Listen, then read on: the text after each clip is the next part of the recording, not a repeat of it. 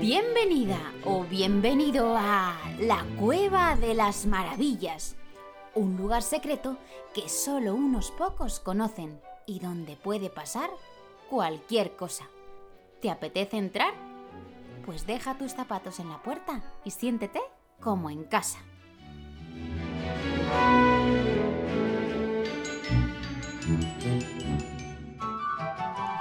Mi nombre es Celia, aunque también me llaman Bambalina, y estoy aquí porque tengo un montón de cosas que contarte y sobre todo muchas personas y grandes personajes de la historia que quiero presentarte. Porque sí, ya sé lo que pone en los libros de historia, fechas, datos, acontecimientos, pero ¿alguna vez os habéis preguntado cómo era Cleopatra? ¿O si Beethoven jugaba con sus hermanos? ¿O si a Marie Curie le gustaba dibujar?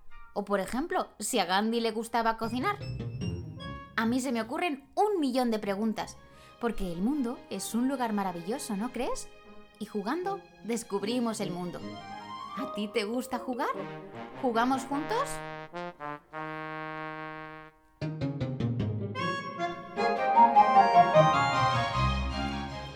Hoy estamos aquí otra vez para charlar un día más acerca de la Navidad. Pero en esta ocasión no hablaremos del Polo Norte, ni de Papá Noel, ni de sus elfos, como hicimos el otro día, sino de la historia de una estrella, la famosa estrella de Belén, y de tres grandes personajes que montan en camello y que seguro que conoces muy bien. En efecto, nos referimos a sus majestades los Reyes Magos de Oriente, Melchor, Gaspar y Baltasar, que yo diría que son tres de los personajes más favoritos del mundo mundial de muchos niños y niñas, y de muchos mayores también.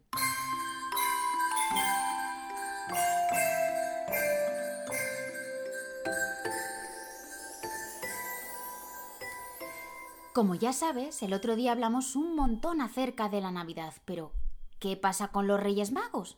¿De dónde vienen? ¿A qué hora salen? ¿Cuántos años tienen? ¿Qué fue antes, el huevo o la gallina? Pero bueno, esta siempre se nos cuela. Hemos abierto de nuevo nuestro precioso libro secreto que, como ya sabes, tiene respuestas para todo. Y en esta ocasión, Elena y yo hemos buscado información sobre la estrella de Belén y sus tres majestades de Oriente. Hola Elena, ¿cómo estás?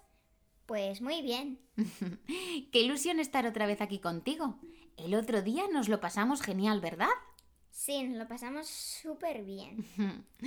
bueno, pues hoy vamos a hablar de la historia de una estrella, pero no una estrella cualquiera, sino de la famosa estrella de Belén, que fue la que sirvió de guía a Melchor, Gaspar y Baltasar para llegar hasta el portal del niño Jesús.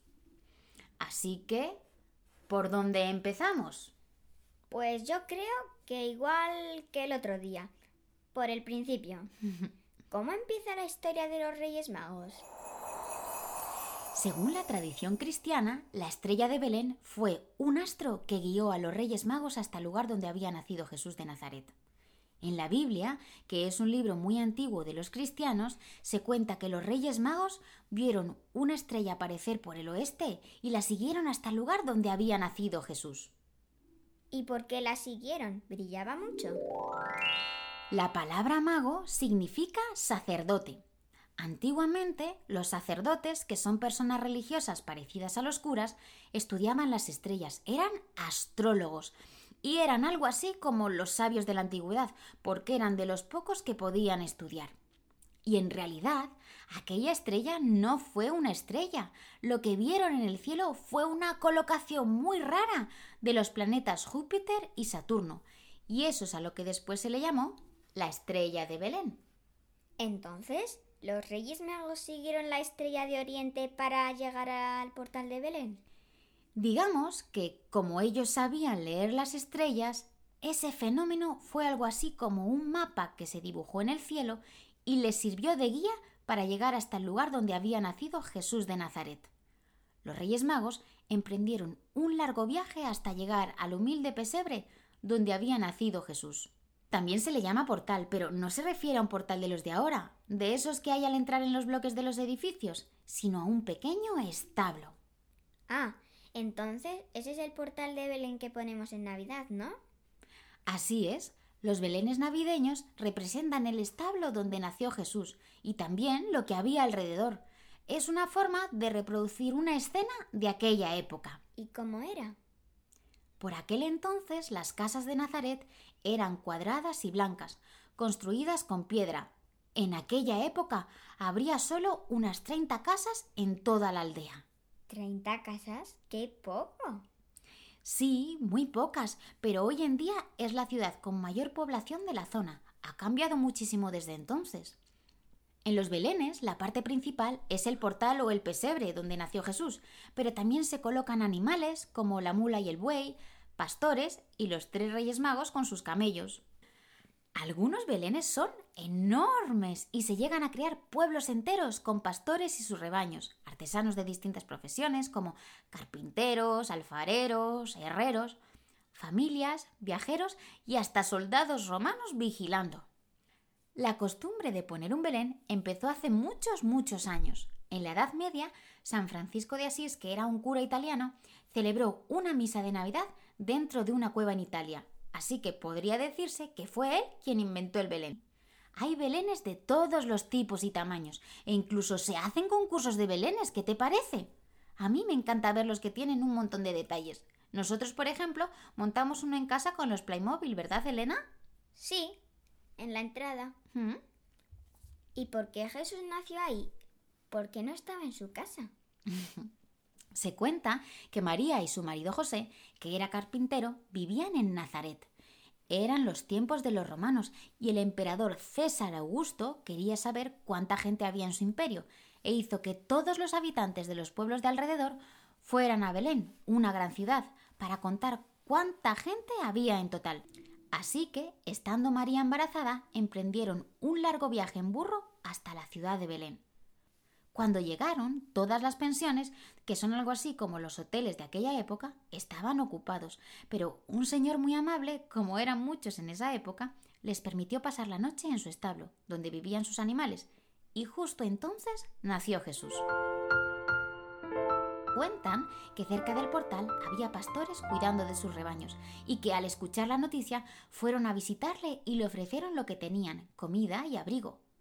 Días más tarde llegaron también tres grandes sabios de Oriente. Los tres reyes magos. Eso es, Melchor, Gaspar y Baltasar. Pero en los escritos no se les llamaba reyes, ¿sabes? Sino esteleros, es decir, astrólogos, personas que conocen las estrellas. ¿Y qué regalos le llevaron a Jesús? Siempre me hago un lío con eso. Sí, yo también, pero explicando cada uno es más fácil acordarse. Melchor llevó oro, que ya sabes lo que es. Gaspar llevó incienso, que es una sustancia que se usa para ser quemada y desprende un aroma muy característico. Por ejemplo, los indígenas mexicanos lo usaban para orar y alabar a los dioses. Y Baltasar llevó mirra, que es una sustancia que se saca de un árbol que crece en algunas zonas de África, Turquía o Arabia y que se utiliza para hacer perfumes, entre otras cosas. ¿Tú tienes algún rey mago preferido, Elena? Mm, no, la verdad es que no. Me gustan todos. Mi preferido cuando yo era pequeña era Melchor, pero luego empecé a decir que me gustaban los tres. ¿Y sabías que cada uno de ellos hace referencia a las edades del ser humano? Y yo no lo sabía, lo he descubierto ahora, gracias al libro secreto. Gaspar representa la juventud, Baltasar, la madurez y Melchor, la vejez. La historia cuenta que lo más probable es que vinieran de la antigua Babilonia y Mesopotamia, pero con el tiempo se le ha asociado a cada uno un continente. Melchor, el de la vejez, representa Europa y es el de la barba blanca, el que suele salir primero en las cabalgatas. Gaspar, el de la juventud, y representa la zona asiática. Y Baltasar, el de la madurez, representa África, por eso se le suele ver con la piel más oscura. ¿Y por qué se celebra el Día de los Reyes Magos? La fiesta de los Reyes Magos se suele llamar Epifanía, que es una palabra muy rara que en griego significa manifestación. Esta fiesta se celebra el 6 de enero en diferentes partes del mundo y como los Reyes Magos llevaron regalos a Jesús, comenzó la tradición de llevarle regalos a los niños y a las niñas por todo el mundo. Una de las tradiciones de esta fiesta es la cabalgata del 5 de enero, donde los tres Reyes Magos desfilan en maravillosas carrozas acompañadas de sus séquitos. A veces se reparten caramelos y los pajes de cada rey recogen las cartas de los niños y niñas que todavía no la han enviado. Otra costumbre de la Noche de Reyes es dejar los zapatos de cada miembro de la familia en el balcón. Esto tiene su origen en una curiosa leyenda, Dos amigos del niño Jesús, al verle siempre descalzo, quisieron darle sus propios zapatos, pero como eran usados y para que tuvieran mejor aspecto, los limpiaron muy muy bien y los dejaron por la noche en el balcón para que se secaran. Al día siguiente los zapatos aparecieron llenos de regalos, pues parece que los Reyes Magos habían pasado aquella noche por allí y habían recompensado la bondad de los dos niños.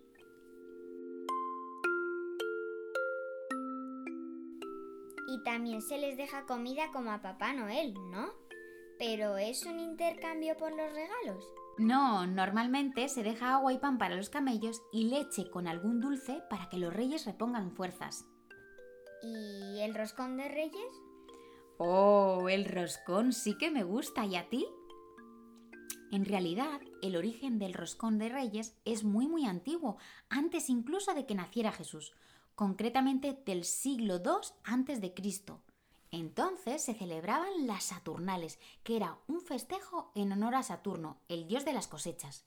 En aquella época se preparaban diversos platos para la celebración, pero el más conocido era una torta con miel, en la que se introducían algunos frutos secos, dátiles e higos.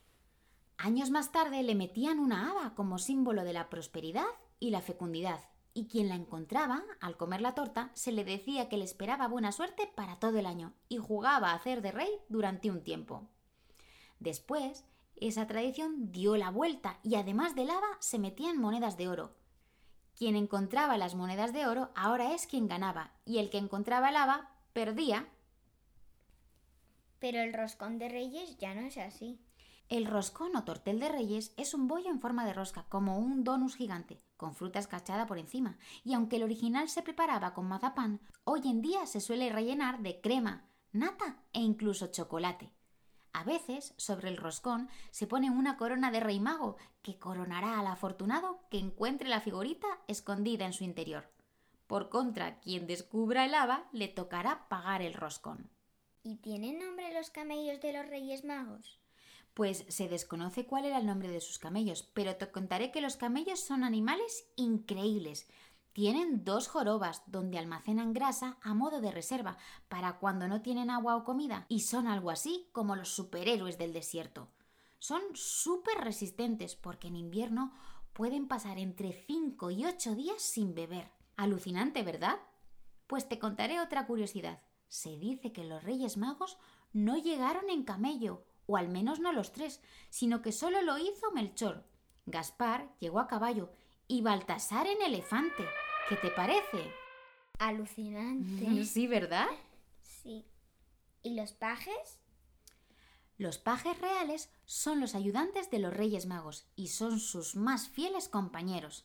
Acompañan a los Reyes Magos para ayudarles en lo que necesiten y son los encargados de recoger las cartas que los niños y niñas envían a sus majestades también de darle de comer a los camellos y de repartir los regalos la noche de Reyes. ¿Cuántas cosas, verdad? Sí. ¿Y qué hacemos ahora, Elena? Hmm. Mm. ¿Estás pensando lo mismo que yo? Sí. Vamos a probar suerte y vamos a buscar el número de los Reyes Magos. A ver, a ver, vamos a llamar. Hello. Eh, hola, ¿es el número de los Reyes Magos? Sí. Yes. Ay, ¿y podríamos hablar con Melchor, Gaspar o Baltasar? ¿Cualquiera de los tres? Mm, no, están muy ocupados con los regalos. Ay, vaya, ay, otra vez, mira, igual que el otro día. Y bueno, ¿y ustedes quiénes son? Los ayudantes de los Reyes Magos. Los pajes. Ah, los pajes. ¿Y les importaría si les hago unas preguntitas? Un momento. No. Ay, pues muchas gracias. Bueno, ¿y cómo se llaman? Se llaman Melchor. No, no los reyes. ¿Cómo se llaman ustedes? Yo Midas. Y yo Dorotea. Ah, Midas y Dorotea. Mm, bonitos nombres. Y poco comunes. Pues, bueno, yo me llamo Celia, estoy aquí con Elena. Y, y, bueno, pues os quería hacer unas preguntas. ¿Cómo van los preparativos de la Noche de Reyes? Bien. Mm, Bien. ¿Bien? Bien. ¿Todo va bien? ¿Está todo ya preparado o queda alguna cosa? Algunas cosillas. Ah, algún detallito desde el final siempre, ¿no? ¿Y de quién sois el paje? Yo soy de Melchor. Ah, Yo de Baltasar. ah de Baltasar. ¿Y, y el paje de Gaspar? Gaspara. ¡Gaspara! Ay, y pero ¿y no está? No se No. Ah, Está también un poquito ocupada ayudando a los... Reyes Magos. mm. Y Midas, ¿me, me podrías contar cómo es Melchor? Melchor es muy divertido. Ah, Le gusta mucho a los niños y el niño y el niño que más más más más le gusta se llama Juan o Juanan o algo parecido así. ah tiene, tiene, tiene un niño pre... Sí. Muy bien. Bueno, y Dorotea, eres, eh, eh, has dicho que eras el paje de Baltasar. ¿Y cómo es Baltasar? Cuéntanos. Pues es alto. Mm, ujú. eh, tiene la barba negra. Ajá, Es fuerte. sí. Y le encanta a los niños. Ah, y una pregunta, si los reyes van en camello, ¿vosotros cómo vais? ¿Vais andando? ¿Os subís en su camello? ¿Os llevan a... cabemos, cabemos con ellos. Ah, ¿os subís detrás, Sí, delante? detrás, detrás. Detrás. Les agarráis, ¿no? Como si fuese Sí. una moto. Sí. Sí. Qué interesante. Y una pregunta, ¿qué tal es el día de la cabalgata? ¿Es divertido? Sí, es muy divertido. Sí. Nos encanta a todos la cabalgata. A todos, sí, a nosotros nos encanta también. Y Elena, ¿le quieres preguntar algo a los reyes? Digo, a los pajes. ¿Tenéis alguna mascota? ¿Tenéis alguna mascota? Sí. Bueno, Los sí. camellos sí. mm, son como una mascota. Mascota. Ajá. ¿Y mm, cuánto tiempo antes salís? A las... Sí, por el este salimos a las cuatro, cuatro y media. Ajá, muy bien. ¿Y qué tal es viajar de noche?